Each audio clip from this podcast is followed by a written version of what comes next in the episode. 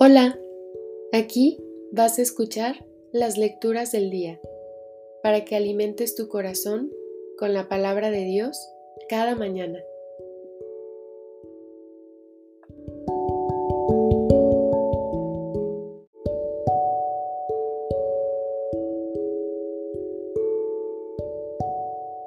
De la carta a los Hebreos Hermanos, Todavía no han llegado ustedes a derramar su sangre en la lucha contra el pecado, y ya se han olvidado de la exhortación que Dios les dirigió, como a hijos, diciendo, Hijo mío, no desprecies la corrección del Señor, ni te desanimes cuando te reprenda, porque el Señor corrige a los que ama y da azotes a sus hijos predilectos.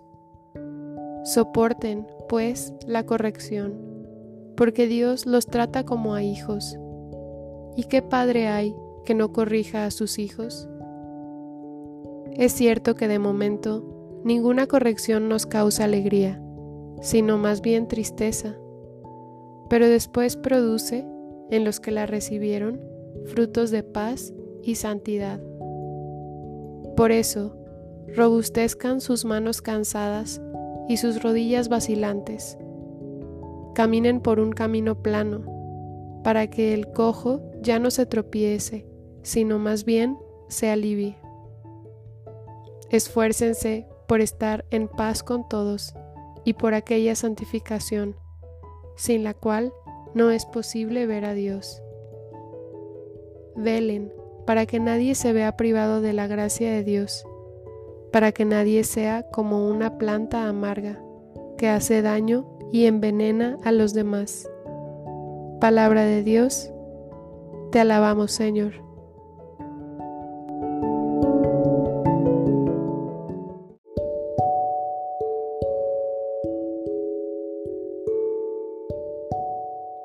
Del Salmo 102 El Señor es bueno.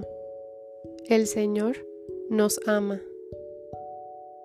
Bendice al Señor, alma mía, que todo mi ser bendiga su santo nombre.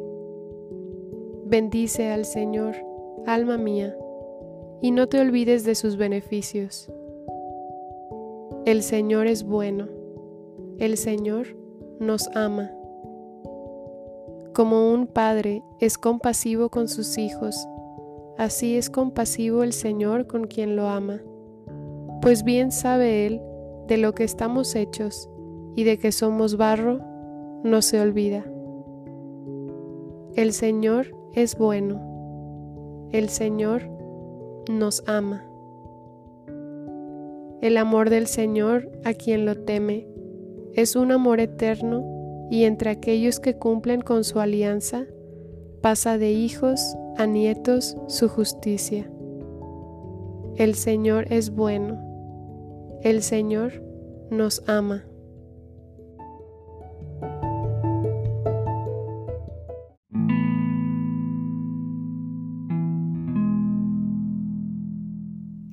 Del Santo Evangelio según San Marcos. En aquel tiempo, Jesús fue a su tierra en compañía de sus discípulos cuando llegó el sábado, se puso a enseñar en la sinagoga, y la multitud que lo escuchaba se preguntaba con asombro, ¿dónde aprendió este hombre tantas cosas? ¿De dónde le viene esa sabiduría y ese poder para hacer milagros? ¿Qué no es este el carpintero, el hijo de María, el hermano de Santiago, José, Judas y Simón? ¿No viven aquí entre nosotros sus hermanas? Y estaban desconcertados. Pero Jesús les dijo, Todos honran a un profeta, menos los de su tierra, sus parientes y los de su casa. Y no pudo hacer ahí ningún milagro, solo curó a algunos enfermos imponiéndoles las manos. Y estaba extrañado de la incredulidad de aquella gente. Luego se fue a enseñar en los pueblos vecinos.